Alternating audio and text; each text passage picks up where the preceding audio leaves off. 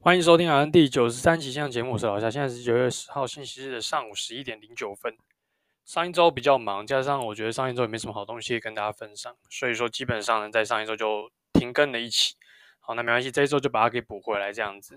那其实呢，在这两周对我来讲，说是一直在调调试我生活的一周。怎么说？因为我们开始上夜班嘛，所以说这一周呢，我有上到小夜，昨天大夜刚下。所以呢，基本上呢，这一周是把白班、小夜、大夜都上过一轮哦。那所以说，其实花很多的时间在调整自己的一个时差。那基本上呢，调时差对我们来讲说，本身也并不是一件非常陌生的事情。那我相信有在轮夜班的人都知道，调时差就是自己有自己的一个套路嘛。那如果说基本上我们其实我们我们我们科在上夜班，很多时候都是你可能久久半个月、一个月才会上到一次大夜。哦，其实小夜比较不用调时差。那就是早点睡晚点睡的问题。那大夜班呢，它作息比较难。大夜班的上班时间，普遍来说，以前在病房，它可能是凌晨的十二点到早上的八点。那我们在麻醉这边呢，基本上是晚上的十一点到早上的七点。那基本上时间上是差不多的哦，都是要横跨晚上凌晨大概十二点到早上六点这段时间。所以基本上你在你上班前呢，会尽可能的，基本基本上有两派做法，一个就硬盯嘛，就是你。就正常作息，白班作息，啊晚上就是硬盯，当做是熬夜一整天一个晚上，然后把它盯过去，然后你可能就搭配着喝咖啡，然后跟吃一些提神的饮料，或是一些可能薄荷糖等等，然后就把这个事情给熬过去。因为这边才一天嘛，然后回去就补个睡眠债，可能狂睡就可以把它给睡回来。年轻的时候很多人都会这样做嘛。那因为以前在病房啊，基本上你上大夜可能就上一个月，所以基本上你需要有一个办法的去调一个自己的时差。然后呢，调整成一个月，你都要这样子去度过它。那以前我在病房的时候呢，我会尽可能就是睡觉睡到上班前哦，那是我们比较理想的一个状况，就跟你平常上白班一样，你可能就是睡到早上可能七点上班，你可能睡到六点就差不多起来，呃，梳洗一下就准备要出门上班这样子。那大夜班我们就依照这样的一个逻辑去做的话，也是一样，就是可能你假设你是呃晚上十一点上班。那我们自己就抓你要睡八个钟头，所以你可能下午的两三点就准备要就寝。那其实呢，最大的困扰就是，其实很多时候下午呢，你生理时钟是还还在算是比较亢奋的一个状况，所以基本上那个时候很难睡。就加上你可能在房间，如果你房间有窗户的，那个阳光之亮啊，所以基本上很多时候是很难睡着的。那有时候我会辅助一些，可能我自己有请人家帮我代购那个褪黑激素，所以有些人会搭配一些褪黑激素去吃，去调整自己的一个时差。好，那基本上，尤其是最刚开始上大夜的时候最困难，因为你原本是白班的作息，要切到大夜哦，那个时候要调整你那个时差，就是很痛苦。哦，那等到你真的上过两三天之后，上班的那种疲疲惫感，其实会加速你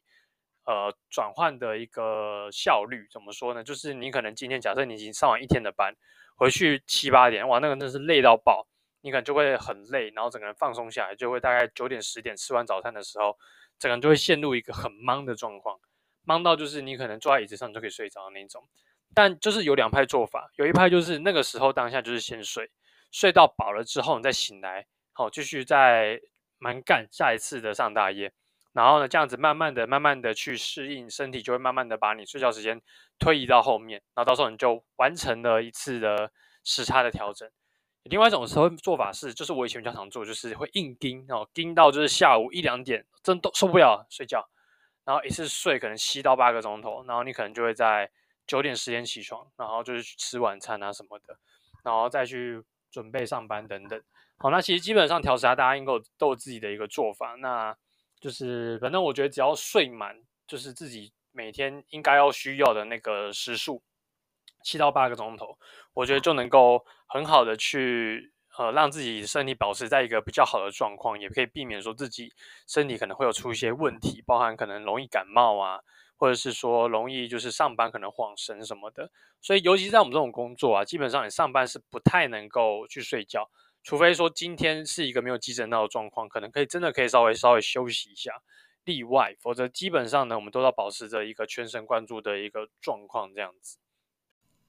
那聊一聊呢，我们这一周上的夜班哦，上了一个小夜班。其实小夜呢跟白班，我个人是觉得没有什么太大的差别，因为基本上就是帮白班做一个收尾。白班大部分都是开刀的一个时间嘛，所以呢，很多刀房陆陆续续会从下午的四五点开始，陆陆续续就关房间。所以从那个之后呢，就会开始可能我要去接人家下班。那进去下班的时候呢，可能就是诶，这个刀可能就在一个小时内就会结束，要送病人。送完病人，你又要把这个房间做一个打扫整理。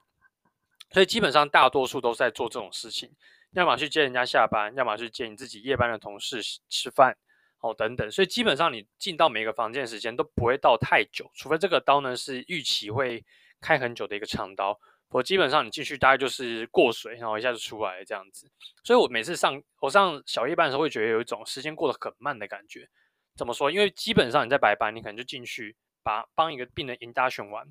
然后你把一些文书 paper 作业处理好，他们外科可能再处理一下，然后可能了解一下下一台刀要备什么，然后可能准备要就是催病人，然后送病人。你可能这样的时间的一个流程，可能四个钟头就过去了。但你可能在上夜班，你也不用去 induction，也不用干嘛。你进去可能他们就已经在关伤口，所以呢，你可能就是等一个小时，把病人送出去，整理房间半个小时，然后你可能一个半小时就已经把这件这项任务完成。下个下一再跳到下一间房间，就做一样的事情，那可能时间又更短，一个小时以内，你又把房间收好，病人送好，然后所以你就觉得哦，我大概已经做了四五样事情，那怎么时间才过了五个钟头？离下班怎么还有三个小时？就有这样子的一个感觉啦。哦，所以会感觉那个就是小夜时间过得比较慢，白班时间真的过得比较快一点点的感觉。那我觉得那是自己身体体体感的那种感觉。那聊一聊在上大夜班呢，因为上大夜班基本上就是急诊刀为主，那包含一些可能我们要做一些很冗很冗繁的一些 paperwork 跟行政作业，包含我们可能就是要点班啊，去把白班可能他们用的一些仪器做一些保养。因为可能很多时候白班很忙嘛，所以很多你泡在还泡在 style，或是泡在那个 OPA 的一些消毒液里面的一些 blade，我们可能就把它捞起来给它洗一洗，然后顺便去算一下那数量到底对不对，避免说我们东西每次用就每次少，少了以后呢，到时候又要再找就很难找，你当天没有找出来，就会非常的让人头痛这样子。哦，所以基本上呢，我们的工作更多的时候是像盘点跟清点。那当然我们。医院呢会固定就是安排大概有两到三间的房间是可以安排急诊刀房的，通常是两两间呐，然后可能包含一些外围的一些业务，比方说有急剖腹的一些妈妈们，或者是说病人半夜 stroke，或者是说要挤 IA，或者是本身呢有一些可能 heart 有问题的病人，可能他的一些呃有 AA 或是 Type A 等等，哦这些状况发生的一些，可能就是需要我们这些夜班的人力去做一些处理这样子。好，那刚好呢，我在第一天上大夜，可能就是新人运吧。那天就真的是蛮忙的。我进去呢，基本上就是遇到那个要做 ISPOLAPA 的病人。好，那 ISPOLAPA 呢，基本上很多时候要么就是肠阻塞嘛，要么就是可能它里面有一些 perforation 破掉，或是说它有一些腹内的一些出血要去做一些处理。所以呢，我们今天这个病人，他是本身是有个橡皮病的病人，我觉得是蛮罕见的一个案例。那他呢，进来他 under eye 就并不是到太好，病人整个呈现一个白白，然后又水肿的状况。所以那时候我们在上马的时候，我们预期就是可能会掉血压，然后可能会有一些需要急补一些 Florin 的一些状况。因为病人他本身吃了很多 NSAID 类的止痛药，毕竟他的橡皮病可能他脚非常的疼痛，身上都甚至贴了 Fentanyl 的贴片。所以基本上呢，我觉得对他来讲说这个刺激呀、啊，所以可能对他来讲说也不是到太明显，因为毕竟平常都那么痛了嘛。那我们首先呢，我们第一件事就要先 awake 去做一些管路的建立，包含我们可能先 awake 帮他打一个 A line，所以及时的去监测一下病人血压的变化。另外就是因为我们避免说他麻药麻完麻完之后，病人 Flow 太差，哦，因为他基本上已经三天内都没什么好好的进食吃东西，他本身这次住院也是因为食欲不佳，体重掉，加上他好像走路又跌倒什么的，所以说基本上就是。一个相对来说可能 follow 比较差的病人，我们也是希望赶快建立一个大的管路，来去做一个可以补充一些输液，甚至如果你要给一些升压药的时候，可以比较快速的去给予这样子。那我们就 awake 去帮病人打了一个 CVC 跟一个 A line，我们才开始做 induction。那所幸病人还算年轻，heart 功能还算是还不错，所以基本上我们用正常使用 propofol 来去做诱导的时候呢，病人血压并没有掉太多。好，那我们就是顺利的帮病人放完管子之后。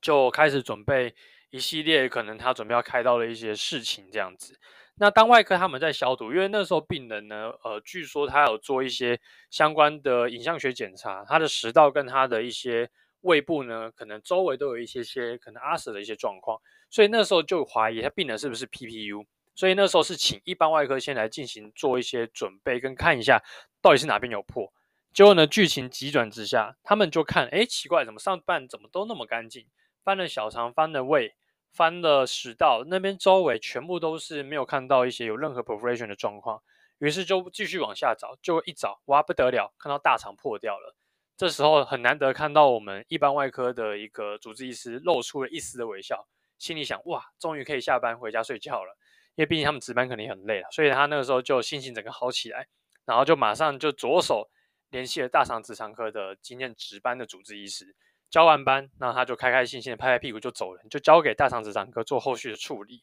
那病人可能本身呢，他有一些 CMV 的问题，然后呢，我们看到他那个大肠啊，就是有点可能被他那个肠液什么的漏出来，所以可能就让他的大肠看起来有点溃疡溃疡的感觉，烂烂粉粉的。所以基本上呢，他们的处理方式就是把病人的肠子哦，先把它洗干净了之后，他们重新拉一个造口出来。然后先初初步先把他的这个问题先暂时的先处理掉，就是拉一个新的造口，避免说他有漏的地方持续在漏，持续在漏，然后继续让它溃疡，然后可能导致他有一些后续的一些呃，可能腹腹部里面呢就是一些可能比较脏的一些状况。好，那这个手术过程中呢，大概就花了 total 花了五个小时的时间，五到六个钟头时间才把病人这个状况给处理完成。那我当中比较印象深刻的一部分就是洗大肠这件事情。我每次看人家那个就是中国大陆有一些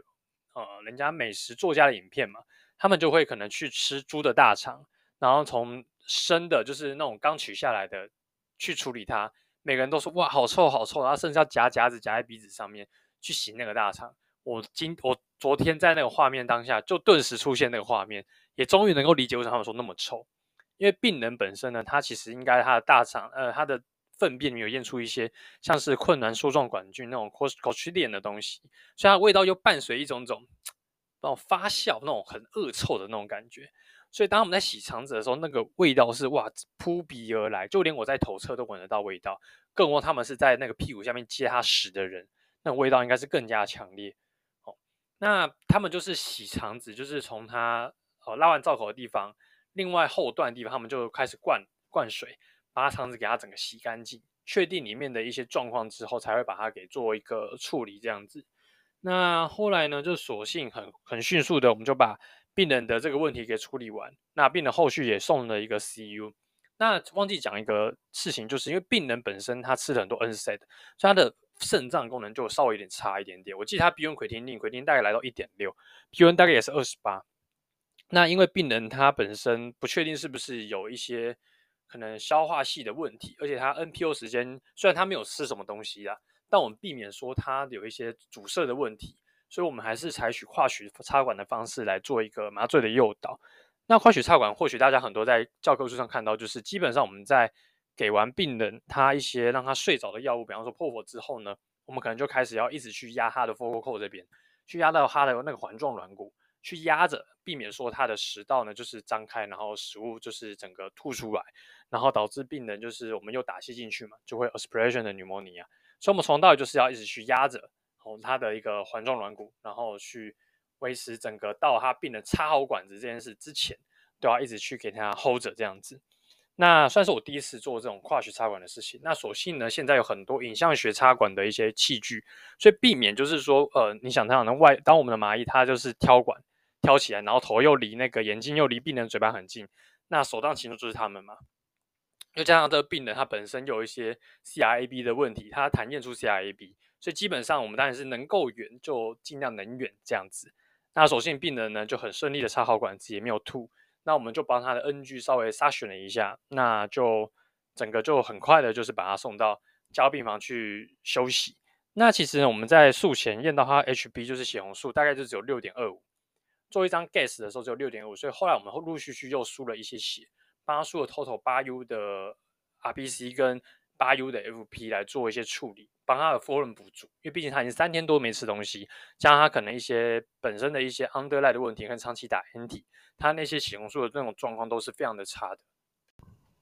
本来以为大概我们那天晚上呢，就是把这台刀结束了，后面就可以稍微休息一下。但殊不知呢，大概在我们这台刀上到晚凌晨两点的时候吧，麻醉医师接到一通来自放射科的电话，就是有个病人呢 stroke 中风，好像半夜突然就是不知道怎么样就中风，然后失语症这样子，所以要进来急做一些可能取栓或者是做一些栓塞等等。所以那时候呢，我们有另外一派人马就是。呃，要到我们的放射科的 angel 那边去做一些，嗯、呃，帮忙去做全身麻醉这样子。那那个时候呢，基本上我们的人力啊，因为其实上夜班人不会太多，我们医院就只有四个人。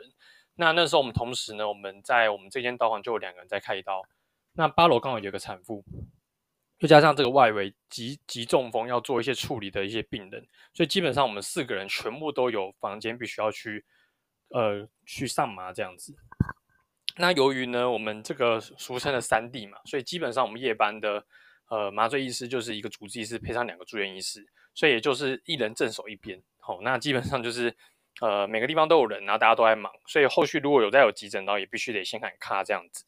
那那时候呢，我上完就是我刚前面讲那个橡皮病，然后可能呃还有一些脏器是 population 的病人。那之后呢，我们就是把这病人送去之后。我去接我们那个中风的病人的学姐，让她上来去后做一些后续的一些可能点班的一些作业啊什么的。那病人我看一下中风病，他全场血压大概就一百八、一百七，哦，真的是很高诶、然后我那时候觉得哇，难怪他会有中风那个状况，不知道是他本身血压就控制那么不好呢，才让他有这样的一个状况。所以顿时呢，我真的觉得，嗯，如果真的以后有一些血压高问题，我还是建议大家去把你的血压问题稍微处理一下吧，不然大半夜中风。然后来做一些处理，我觉得是蛮麻烦的。那因为他这个发生很突然，所以基本上病人也是 NPU 不够，所以这病人也是采取跨取插管的方式来做一个应答选。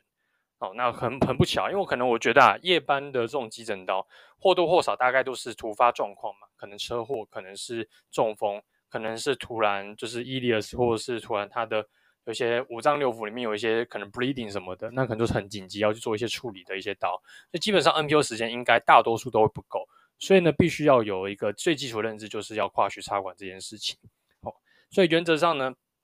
把这个中风病人做一个收尾之后，因为他大概两点开始做，做到早上六点刚好结束，所以我们就把病人稍微整理一下，让他送到一样是中风后的加护病房去做一些后续的观察。好，那等于说这一场。呃，只剩下那个八楼，就让我们那个剖腹产的那个产妇没有看到以外，基本上我在大夜班，我已经好像把所有可以遇得到的刀大概都遇过一遍。哦，当然除了一些心脏的问题，可能一些 Type A 或者是呃有些 N 女神问题，可能 NS 它可能 N 女神突然 rupture 的病人，这种可能比较还目前还没有遇到。那基本上或多或少我都有看过这样的一些名场面，所以当然希望自己的以后上夜班也不要遇到这么多可怕的刀，可以让自己每一天都有一个。算是非常平安的一个夜晚哦，不然这样的话每天都很忙也不是一个办法。有人家说大概大夜很少这么忙啊，我那天算是呃算是新菜鸟第一天嘛，都有这种新人运，所以就比较忙一点点。那刚好呢，就是上了这一周的夜班，就跟大家分享一下我们这些这样的一个心得。那我自己是其实蛮喜欢上夜班，因为基本上夜班就是相对来说你在呃下班的时候，那种太阳刚出来。大家都在上班，然后只有你一个人可以悠悠哉哉去吃早餐那种感觉，我觉得是很棒的。包含像像像小叶一样啊，大家都早上去上班，那你还在家里躺着睡觉，等到呢晚上下班的时候，空空荡荡街上也都没有半个人。你那时候想要去买什么吃什么，大概也不会有什么人排队，所以那种感觉上也是蛮好的啦。所以蛮推荐大家，如果真的要上夜班，也是可以去稍微上一下夜班这样子。好，那基本上呢，我们今天这周呢就跟大家简单分享到这边，那我们下周再见，拜拜。